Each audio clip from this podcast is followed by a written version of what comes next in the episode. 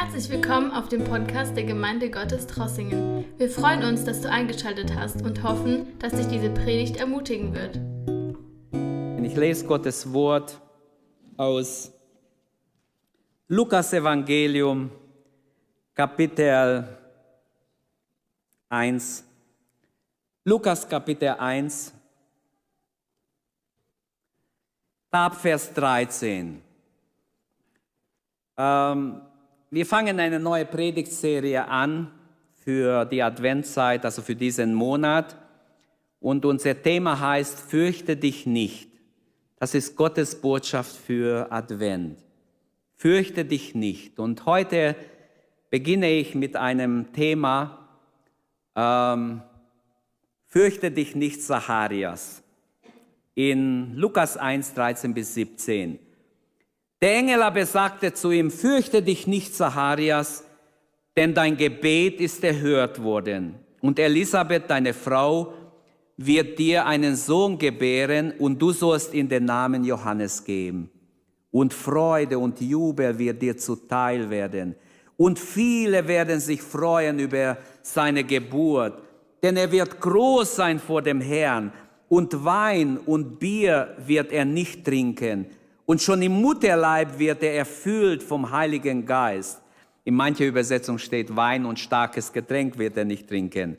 Und viele von den Söhnen und Töchtern Israels wird er zurückführen zum Herrn, ihrem Gott.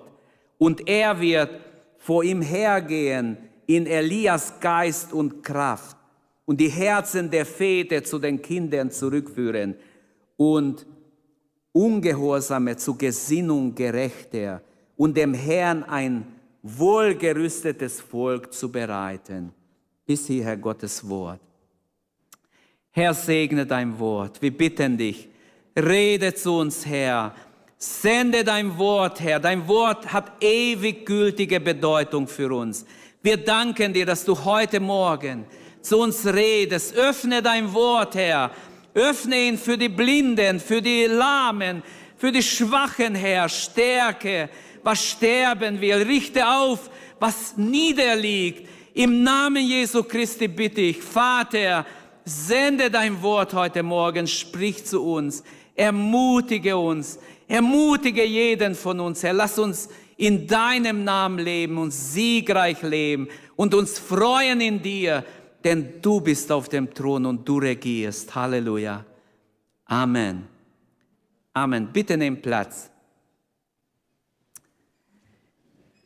Ja, die Adventbotschaft 2021 lautet, fürchte dich nicht. Und Gott selber kommt in unsere dunkle Welt. Er verlässt freiwillig den Himmel, Jesus Christus, und ist bereit, Mensch zu werden, in eine dunkle Welt hineinzukommen, in eine ungerechte, verlogene, sündige, schmutzige Welt. Es ist nicht übertrieben, was ich sage. Wir leben in einer säkulären Welt, wo die Staaten machen können, was sie wollen, müssen uns nicht fragen. Die Gemeinde Jesu im Knechtgestalt in eine gefallene Welt, wo wir immer mehr sehen, wie die Regierungen ihre Macht ausüben und uns nicht fragen brauchen. Gott hat immer noch einen prophetischen Plan, glauben wir auch heute. Damals schon hatte er einen prophetischen Plan aber er hat es immer noch. Damals bei Zacharias lesen wir hier diese wunderbare Geschichte. Zacharias gehört zu den Schlüsselpersonen im Lukas-Evangelium. Da gibt es so mehrere Schlüsselpersonen und Zacharias gehört zu den wichtigsten Schlüsselpersonen in diesem Evangelium. Er ist aus der Ordnung Abia. Es gab 24 Priesterordnungen im Alten Testament. Und die waren aufgeteilt, die waren nicht alle in Jerusalem. Er ist auch nicht von Jerusalem. Er ist irgendwo aus einem ländlichen Gebiet. Aber er ist eines von diese, er gehört zu diesen 24 Priesterordnungen, zur Ordnung Abia. Und nach der Überlieferung, und vielleicht ein Hinweis in Matthäus 23, 35, wurde Zacharias, der Vater von Johannes den Täufer, im Tempelvorhof vom König Herodes ermordet. Ist es nicht schrecklich? Ein wunderbarer Priester, der einfach ermordet wird. Der Hintergrund der Geschichte ist folgendes. 400 Jahre keine Weissagung in Israel. Eine Zeit nach der babylonischen Gefangenschaft, wo die Propheten schweigen. Eine Zeit, wo viele Menschen nicht aus noch einwissen, wo sie nicht wissen, sollen wir links gehen, sollen wir rechts gehen. Gottes Reden hat aufgehört, schon 400 Jahre gibt es in Israel keine Offenbarung. Was ist los? Hat uns Gott verlassen? Warum redet Gott nicht? Aber jetzt passiert etwas Neues. Auch heute hat Gott einen prophetischen Plan. Damals erfährt Zacharias, Gott hat Neues vor. Er erlebt das Reden Gottes aufs Neue. Gottes Zeiten reifen herab. Die messianische Zeit klopfte schon an der Tür, aber sie ahnten es nicht. Viele Israeliten sehnten sich danach. Da gibt es noch andere Gestalten in diesem Evangelium Lukas. Sie sehnten sich nach dem Messias, nach der Erlösung Israels. Aber dies alles spielt sich ab, so fängt unser Kapitel an, zur Zeit des Herodes, des Großen, dieses hässlichen Charakters, der ein böser Mörder war, ein schlimmer König. Der lebte 37 vor Christus bis 4 nach Christus. Und Lukas ist sehr genau in seine, in seine, in sein Evangelium. Er hat genau recherchiert und gibt immer präzise Angaben aus der Geschichte und wer geherrscht hat. Auch bei Römer werden wir im nächsten Kapitel sehen, zu Weihnachten. Aber hier sind wir im Kapitel 1, 13 bis 17, ist heute dran, fürchte dich nicht. Zacharias. Und der prophetische Plan steht auch für heute bereit. Wir sollen ähm, auch heute uns daran erinnern, Gottes Engel leben immer noch. Sie sind immer noch ausgesandt von Gott, um denen zu dienen, die die Erlösung erben sollen. Amen. Rechne mit Gottes Engel. Rechnen wir auch mit Gottes Engel in unseren Tagen. Warum nur an Zacharias oder an Josef oder an irgendjemand? Warum nicht auch an dich? Ein Dienst der Engel. Ich sage euch, die Engel sind unterwegs. Sie sind unterwegs und wir dürfen mit ihnen rechnen. Gott hat ein Auge auf sein Volk, auf seine Kinder. Das ist meine Einleitung. Jetzt komme ich zum Hauptteil. Die Predigt soll diese drei Gedanken behandeln, aber ich möchte mich leiten lassen wie viel ich bei einzelnen Punkten bleibe, weiß ich nicht. Gott erhört dein Gebet. Fürchte dich nicht, Zacharias. Erstens, Gott hat dein Gebet erhört. Er hört deine Gebete. Gilt auch für heute. Zweitens, Gott nimmt deine Bürde weg. Er hatte eine schwere Bürde. Mit dem hat er jahrelang gedient. Als Priester gedient mit einer tiefen Bürde, werden wir gleich sehen. Und das dritte ist, Gottes Segnungen sind größer, als du es dir vorstellst. Wenn wir lesen, was Gott verheißt durch Johannes den Täufer, das ist gewaltig. Drei große Verheißungen werden ausgesprochen über Johannes. Fangen wir mit dem ersten Gedanken an. Gott erhört deine Gebete. Brüder und Schwestern, ich predige nicht für Zacharias. Ich predige für die, die hier sind und die live zuschauen. Gott erhört deine Gebete. Wir leben in einer Zeit, wo wir sagen, Herr, warum erhörst du unsere Gebete nicht? Wieso erhörst du unsere Gebete nicht? Zacharias hört trotz unerfüllter Wünsche nicht auf, Gott zu dienen. Manche haben schon aufgehört, Gott zu dienen, weil Gott jahrelang ihre Gebete nicht erhört hat. Haben sie aufgehört, Gott zu dienen. Wenn Gott mich nicht erhört, ich kann nicht mehr. Er und seine Frau, sagt hier unser Text und der Zusammenhang vorher und nachher, wenn wir lesen, dass diese beiden, dieses Ehepaar, die eine tiefe Bürde vor Gott trugen, jahrzehntelang und beteten um ein Kind. Gott hat sie nicht erhört. Und dennoch dienten sie nicht nur so 0815 Gott. Sie dienten in Heiligkeit und Gerechtigkeit. Von ganzem Herzen mit Ehrfurcht dienten sie Gott. Trotzdem, dass Gott sie nicht erhört hat.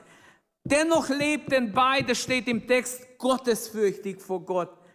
Gottesfürchtig leben lohnt sich, liebe Geschwister. Liebe Jugendliche, es lohnt sich, gottesfürchtig zu leben. Denn am Ende wird sichtbar, wer für Gott und wer nicht für Gott gelebt hat. Am Ende wird sichtbar, wer ehrfürchtig vor Gott gelebt hat. Frömmigkeit schützt nicht vor Nöten.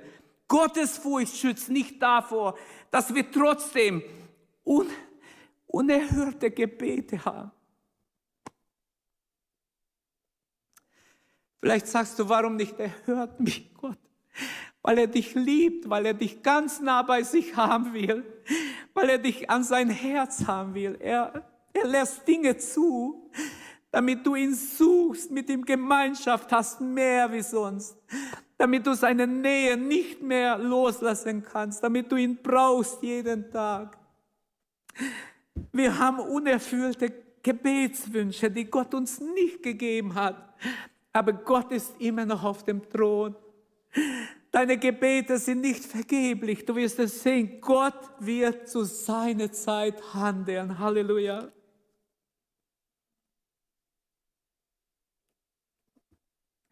Deshalb möchte ich jedem sagen, bete weiter. Beten ist der Wille Gottes. Beten, Fürbitte ist immer der Wille Gottes, dass wir nicht aufgeben, sondern beten. Sei treu. Du weißt nicht, wann die Engel Gottes zu dir gesandt werden. Bleibe dran, bete für deine Kinder, bete für deine unerrettete Ehepartner, bete, glaube und vertraue. Erwarte, dass die Engel kommen, dass Gott auch zu dir redet, dass Gott sich dir auch offenbart. Zacharias dient Gott trotz unerfüllter Wünsche. Wie wunderbar, wäre ein Vorbild für alle Mitarbeiter, die oft frustriert sind, die oft sagen, ich kann nicht mehr, soll doch jemand anders jetzt die Aufgabe machen. Zacharias dient weiter, auch wenn Gott ihn nicht erhört hat. Zweitens, Zacharias erlebt einen Höhepunkt in seinem Priesterleben. Jetzt stellt euch vor, es gab einen Gebrauch in Israel, man hat losgezogen, wer Priester darf, die einfach ins, ins Heiligtum gehen. Und es war eine einmalige Gelegenheit im Leben. Viele hundert Priester waren da, man hat die Lose gezogen und Gott hat es so geführt und man muss einfach sagen, Gott ist einfach souverän. Wenn man Gott mehr kennenlernt, merkt man sogar, die Mini-Sachen sind geführt von Gott. Nicht nur die großen Sachen, sondern die kleinen Sachen sind alles von Gott geplant und wunderbar geführt. Er wird auserwählt, der das Los fällt auf ihn, dass er ein Räucherwerk oder Räucheropfer darbringt.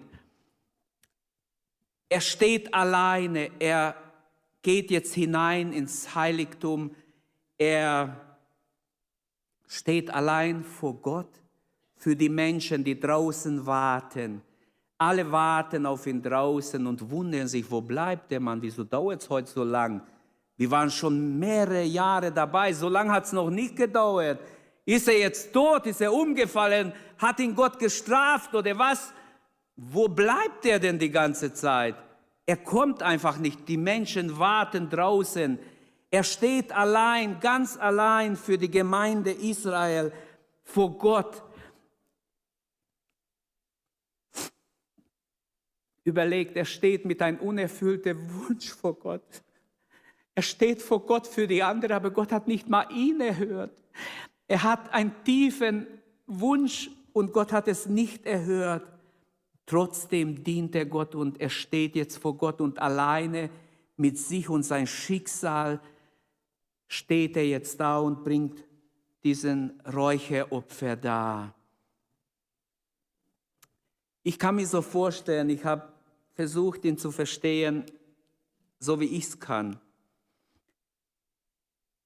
Wahrscheinlich, als er da drin war, hat er, vielleicht hat er gebetet, hat gesagt, Herr, ich selber habe noch Wünsche, die du nicht erfüllt hast, aber jetzt bin ich nicht für mich da.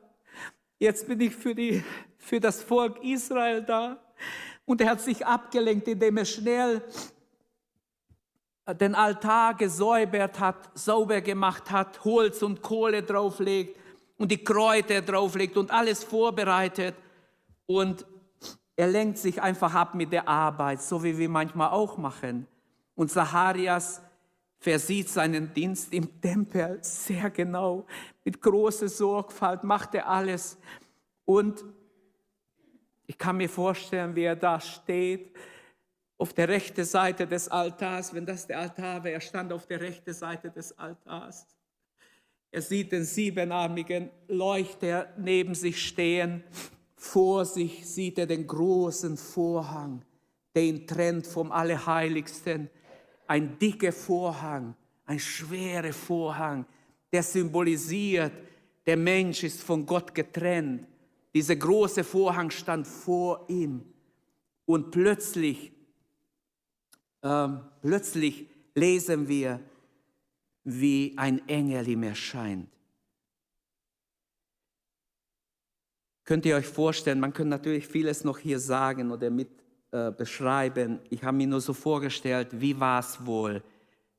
Wann hat der Engel zu ihm geredet? Der Engel wollte ja alles tun, dass er ihn nicht erschrickt. Denn Menschen erschrecken, jeder natürliche Mensch erschreckt, wenn ein Engel Gottes erscheint. Gott ist nah zu Zacharias. Er ahnt gar nicht, wie nah Gott zu ihm ist. Obwohl er unerfüllte Wünsche hat, obwohl Gott nicht erhört hat, um was er gebetet hat. Gott ist ihm ganz nah. Nur ein Vorhang trennt ihn von Gott. Aber Gott kann durch den Vorhang gehen. Gott ist nicht begrenzt. Auch wenn er nicht durch den Vorhang gehen kann ins Allerheiligste, Gott ist nicht begrenzt. Gott ist nicht begrenzt, hinüberzukommen. Und zur Stunde des Räucherwerkes, es war die Gebetszeit. Theodor Zahn erklärt in seinem Kommentar, Matthäus Kommentar, es war 15 Uhr Nachmittag. Es war zu der Zeit, als Johannes und Petrus auch zur Gebet gingen. Es war 15 Uhr Nachmittag als der Lahme geheilt wurde. Und zu dieser Zeit hat er dieses Räucheropfer dargebracht. Es war so das abendliche Räucheropfer um 15 Uhr Nachmittag. Genau um die Zeit, wo Jesus später auf Golgatha starb. Genau um die Zeit, wo man die Opferlämme ausgesucht hat. Wie wunderbar. Gott führt alles wunderbar zusammen. Wer sagt, die Bibel ist ein altes, verstaubtes Buch, der hat keine Ahnung, wie viel Inspiration, wie viel göttliche Inspiration in diesem Buch hineinfloss. Da ist Leben und ewiges Leben und volles Genüge drin. Das führt uns zu zweiter Gedanke. Gott erhört nicht nur Gebet, Gott nimmt die Bürde weg. Zacharias wie ich sagte, hat diese Enttäuschung, er muss schon, er hat es gelernt, mit dieser Enttäuschung, mit diesem unerfüllten Wunsch zu leben. Dieses Schicksal hat ihn durchaus hart getroffen. Sie sind schon alt und kinderlos geblieben, sagt Gottes Wort. Zu spät, um ein Kind zu bekommen.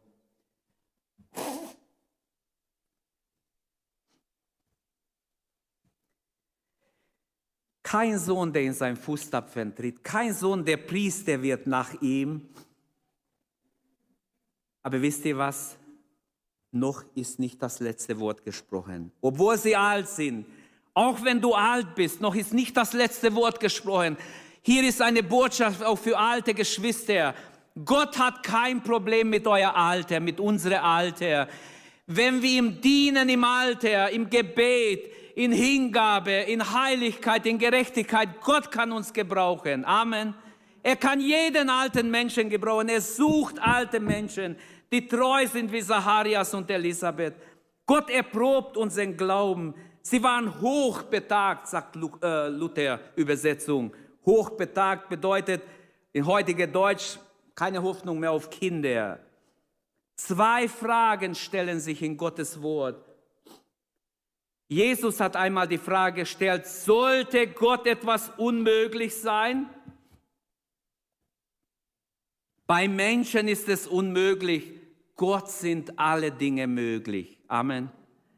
Die zweite Frage, in Lukas 18 haben wir dieses Gleichnis, wo Jesus erzählt vom ungerechten Richter und die bittende Witwe. Da heißt es im Vers 7, sollte Gott seine Auserwählten die Tag und Nacht zu ihm rufen, nicht erhören. Ich sage euch, er wird sie in Bälde oder schnell erhören. Er wird sie erhören. Also es lohnt sich zu beten.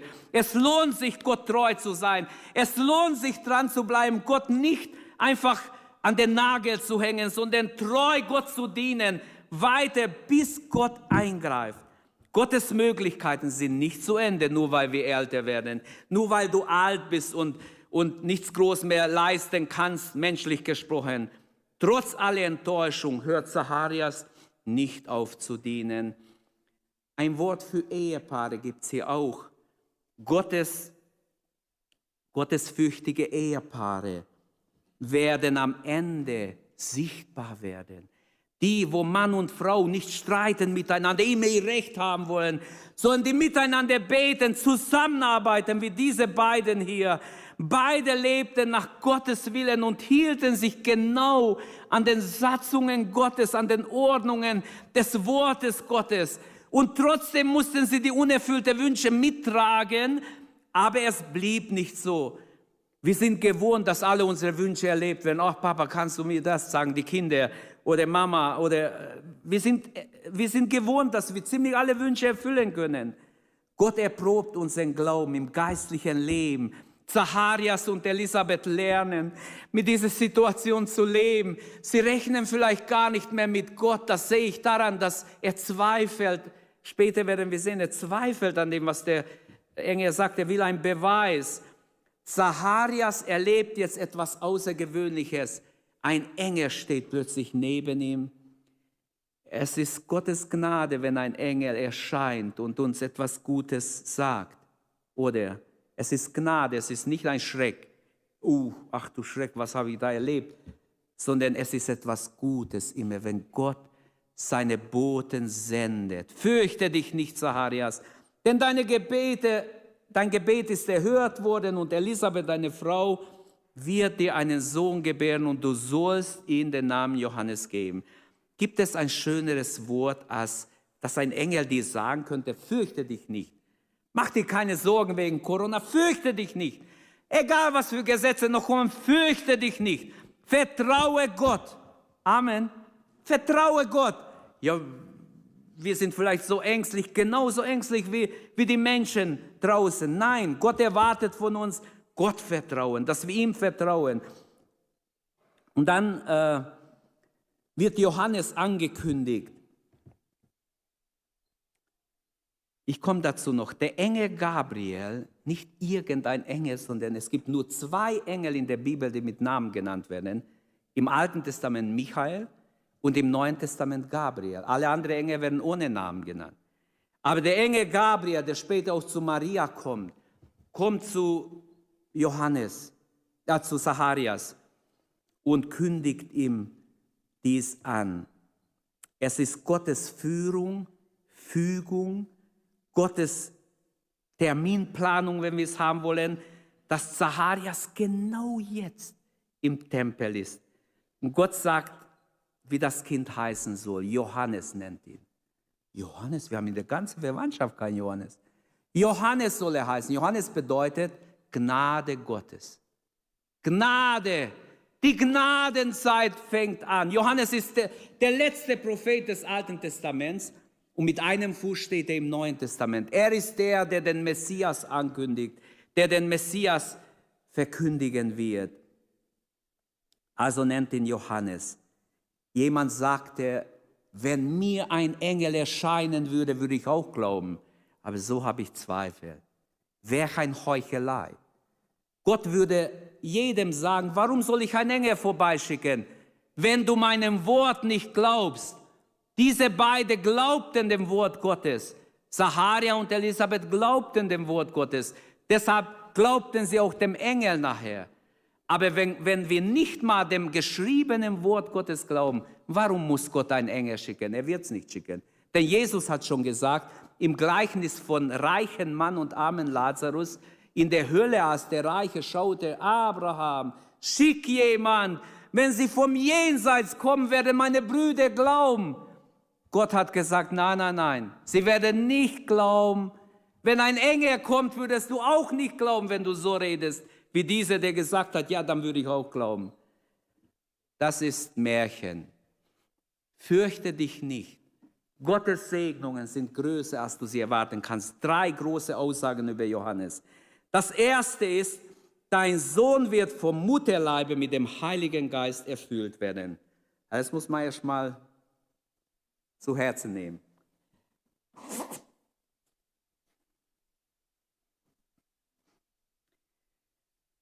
Johannes ist nicht irgendjemand. Er wird von Geburt an, schon im Mutterleib, wird er mit dem Heiligen Geist erfüllt werden. Kennt ihr noch jemanden, der so war? Hallo? Wisst ihr von einem Menschen, der so erfüllt war im Mutterleib? Weiß jemand einen? Ich weiß keinen. Das ist einmalig, etwas ganz Besonderes. Zacharias war Priester. Sein Sohn wird einen anderen Weg gehen, wie er erfährt er jetzt. Er wird nicht Priester, sondern Prophet wird er sein, sagt der Heilige Geist durch den Engel. Er wird vom Heiligen Geist erfüllt, schon im Mutterleibe. Priester verwalten das Heilige, sie verwalten die Dinge im Tempel Gottes. Aber Propheten kündigen Neues an. Dieses Kind, das geboren wird, wird Widerspruch hervorbringen. Er wird Menschen angreifen. Er wird Neues verkündigen. Er wird ein Wegbereiter sein für den Messias. Halleluja. Zacharias wird ein Sohn bekommen. Gott hat doch erhört. Halleluja. Gott hat jedes Gebet erhört, könnten wir sagen. Aber nicht zu meiner Zeit. Nicht, wenn ich es erwarte. Vielleicht, wo ich es gar nicht ahne. Gott erwartet, dass ich treu bin. Und wenn ich treu bin, wird er zu seiner Zeit die Gebete beantworten. Aber Gott sagt jetzt das Zweite. Dein Sohn wird nicht nur vom Heiligen Geist im Mutterleib schon erfüllt. Das Zweite, er wird durch den Heiligen Geist und mit Kraft Elias predigen. Er wird ein ganz besonders starker Prophet sein. Er wird einhergehen in der Kraft Elias. Elia war der große Prophet im alten Bund, von dem wir lesen, wie er 40 Tage in der Kraft Gottes ging. Er musste nichts mehr essen und trinken. Er ging in der Kraft Gottes 40 Tage auf dem Berg Horeb und dort ist ihm Gott begegnet. Nicht im Erdbeben, nicht im Feuer, nicht irgendwie im Riesenlärm, sondern im stillen, sanften Sausen. Plötzlich redet Gott zu ihm, plötzlich begegnet ihm Gott. Auch Johannes der Täufer wird in der Wüste leben, ähnlich wie Elia, und man könnte vieles hier sagen. Ich komme zum dritten, was über Johannes gesagt wird. Dein Sohn wird die Herzen der Menschen auf den Messias vorbereiten. Johannes beginnt etwas Neues in anderen Worten. Er wird die Herzen der Väter zu den Kindern bekehren. Also Gott will den Zacharias vorbereiten. Er tritt nicht in dein Fußtapfen. Nicht er wird dir dienen, sondern der Alte soll dem Jungen folgen, nicht umgekehrt. Und vielleicht deshalb sagt Zacharias, Verstehe ich nicht. Äh, was für Zeichen kriege ich dafür? Es sind gewaltige Dinge, was der Engel sagt. Zacharias hat Zweifel. Es ist einfach fremd für mich, will er sagen. Ich verstehe das nicht. Das regt, da regt sich Widerspruch, wenn wir Vers 18 weiterlesen.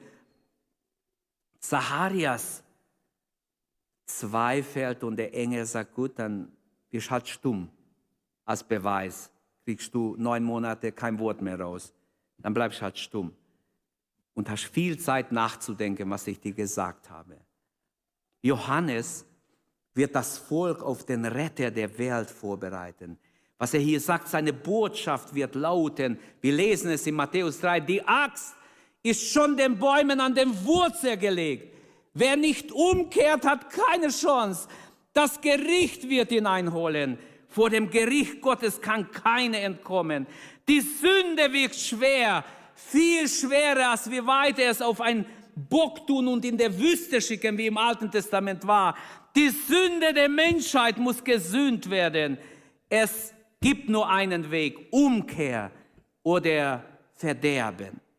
Und er verkündigt. Und die Menschen werden kommen und fragen, bist du der Messias? Du musst doch der Messias sein. Noch nie haben wir jemanden gesehen, der so predigt wie du.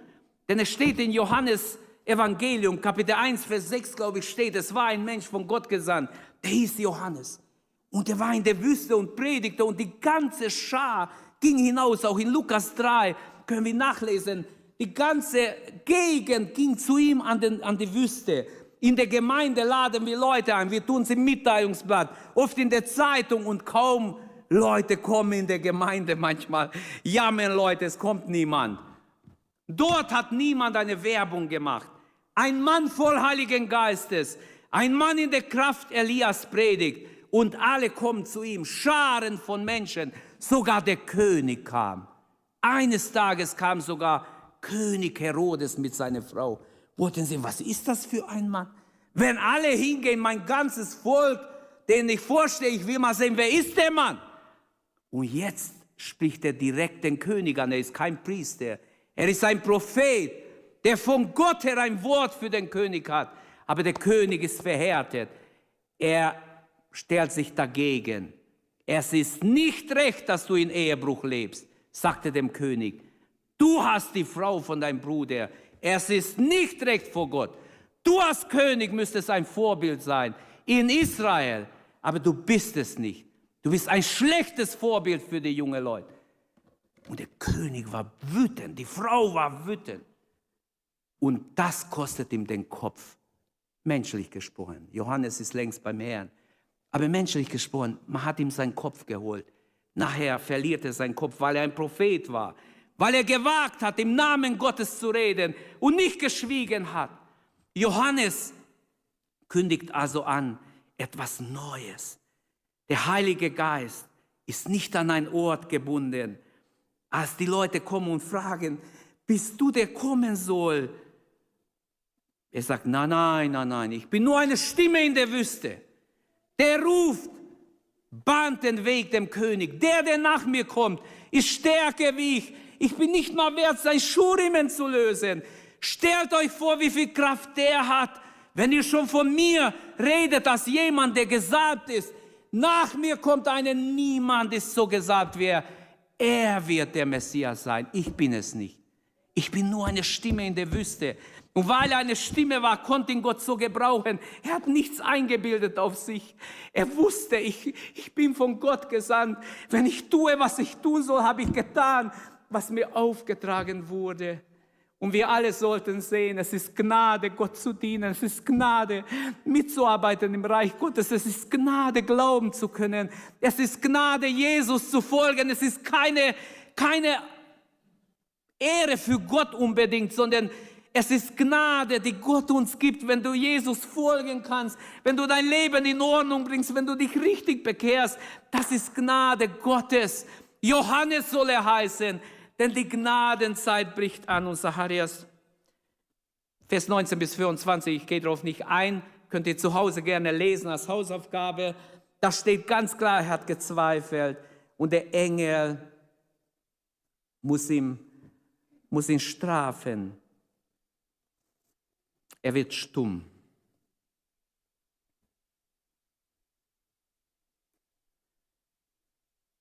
Aber die Botschaft zurück zu dem, was ist heute die Botschaft von diesem Text.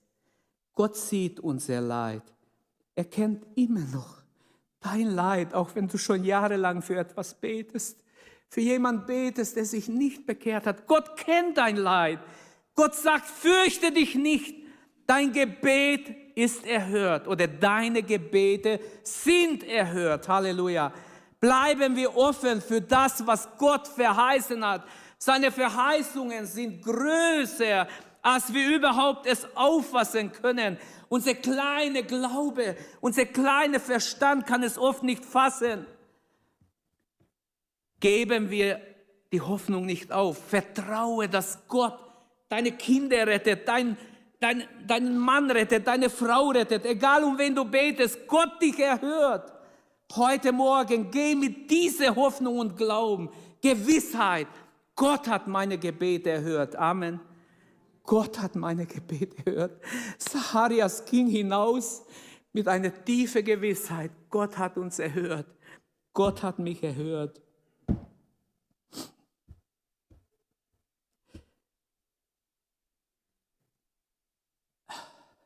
Jemand hat mir eine Predigt zugeschickt diese Woche. Ich habe das angehört mit großer Freude.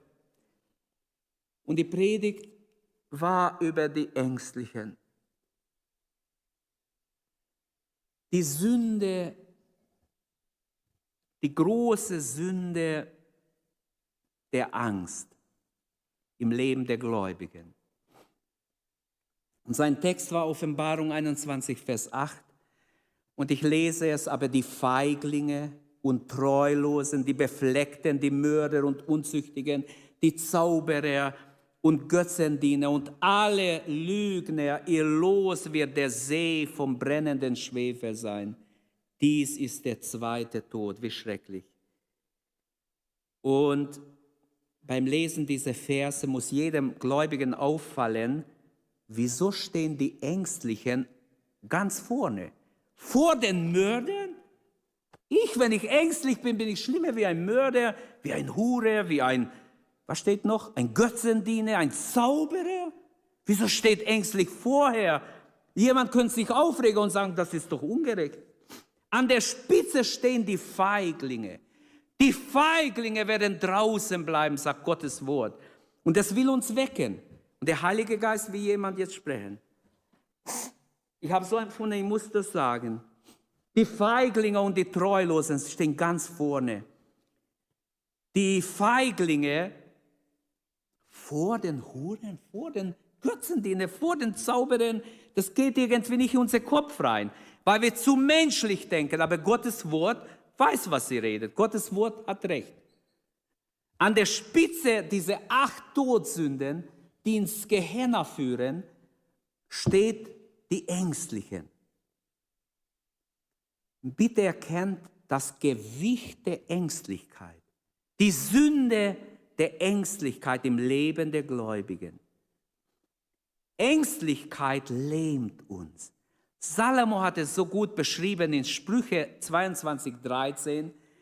Der Faul, Faulpelz sagt, ich kann nicht hinausgehen, draußen ist ein Löwe und bringt mich um und so weiter. Er, spricht, er, er sucht Ausreden, warum er nicht rausgeht und etwas arbeitet. Liebe, bleibe ich stehen. Es könnte mir ja was passieren, wenn ich rausgehe, wenn ich was mache. Ich könnte ja was falsch machen. Und der Ängstliche wird immer alles aufschieben. Ich mache es ja nicht, weil ich ängstlich bin und Angst habe. Ich könnte ja was verkehrt machen oder verkehrt sagen oder den Kindern was Verkehrtes beibringen oder was weiß ich. Egal in welchem Bereich wir jemand platzieren möchten. Gott hat gewusst, warum er in seinem Wort die Ängstlichen so platziert hat. Ich habe es nicht gemacht. Ich hätte es anders gemacht. Aber er hat so gemacht. So, wenn ich weine, dann ist immer meine Nase erstmal nass. Ist es so, dass der Ängstliche alles im Licht seines Angstes anschaut? Was könnte passieren? Was wenn? Vielleicht, vielleicht auch nicht, vielleicht so, total volle Sorgen. Der Feigling leugnet Gottes Allmacht, rechnet nicht mit Gottes Allmacht. Der Feigling rechnet gar nicht damit. Und ich möchte jetzt dagegen halten Gottes Wort. Gottes Wort ist voll mit Ermutigung. Deshalb zieht sich wie ein roter Faden durch die Bibel. Fürchte dich nicht. Wir könnten tausend Worte bestimmt finden, tausend Ermutigungen in der Bibel, wenn wir uns Zeit nehmen. Einige werde ich euch jetzt schnell zitieren oder lesen oder einfach sagen. Fürchtet euch nicht. Jeremia 1, Vers 8. Fürchtet euch nicht. Ich bin der Herr. Ich bin bei euch, euch zu heilen und euch zu retten. Und deshalb, auch der Herr Jesus hat gesagt zu seinen Jüngern kurz vor seinem Tod, seid getrost, ich habe die Welt überwunden. Fürchtet euch nicht siehe, ich bin bei euch alle Tage bis an das Ende der Welt. Auch das ist gegen Furcht. Und dieses fürchte dich nicht, äh, ruft der Herr heute jedem von uns zu. Jedem, der live zuschaut, jedem, der hier ist heute Morgen. Fürchte du dich nicht, denn Jesus lebt und Jesus hat ein Auge auf dich gerichtet. Gott ist da, da wo seine Kinder sind. Er blickt auf seine Kinder und wir brauchen uns nicht zu fürchten. Fürchte dich nicht. Das ist der Anfang des Sieges, wenn wir das annehmen können. Das ist Ermutigung. Das ist Zuspruch von Gott. So in der Bibel, wenn wir nur in 1. Mose anfangen. Abraham, hab keine Angst. 1. Mose 15, Vers 1. Ich werde nicht die ganze Bibel durchnehmen. Als Abschluss muss ich euch noch ermutigen. Abraham, hab keine Angst. Ich bin dein Schild. Dein Lohn wird sehr groß sein. Ist das nicht wunderbar? Abraham war in einem Moment, wo er Angst hatte. Kapitel 15, 1. Dann im Kapitel 21, 17 Hagar unterwegs in der Wüste mit Ismael, ganz verzweifelt, er ist am Sterben. Hagar, hab keine Angst, sagt Gott. Gott hat das Weinen des Sohnes gehört.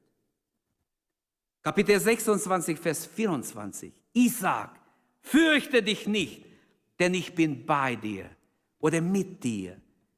Kapitel 46, Vers 3, ich bin noch in 1. Mose. Jakob, fürchte dich nicht, nach Ägypten hinabzuziehen. Ich werde mit dir sein. Oder wir gehen in Richter, wir haben Gideon gelesen vorher. Gideon, fürchte dich nicht, denn du wirst nicht sterben. Sie werden dich nicht töten können. Ich werde dich schützen. Oder Jesaja 41. Gott ermutigt sein Volk Israel.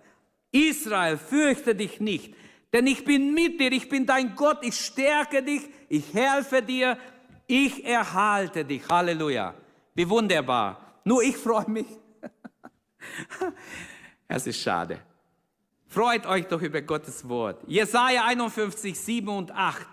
So spricht Gott zu seinem Volk da an dieser Stelle. Mein Volk, habt keine Angst, wenn man euch verhöhnt.